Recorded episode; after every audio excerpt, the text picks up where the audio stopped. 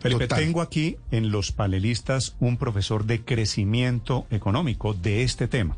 Así que quiero aprovechar que está Daniel Mejía en este grupo. Daniel, ¿usted ve viable la idea de la ministra Vélez de decrecimiento? Néstor, absolutamente no. Yo llevo dictando este curso de crecimiento económico, estudié dos años de mi doctorado, los cursos, to- varios cursos de crecimiento económico, y estas son teorías, digamos, que se han planteado por unas personas en unas universidades europeas que no tienen, digamos, ningún respaldo empírico. Le voy a dar unos datos para poner en contexto.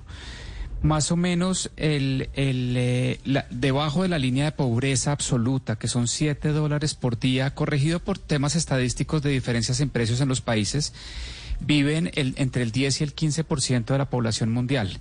Y más o menos el 86% de la población mundial vive por debajo de la línea de pobreza.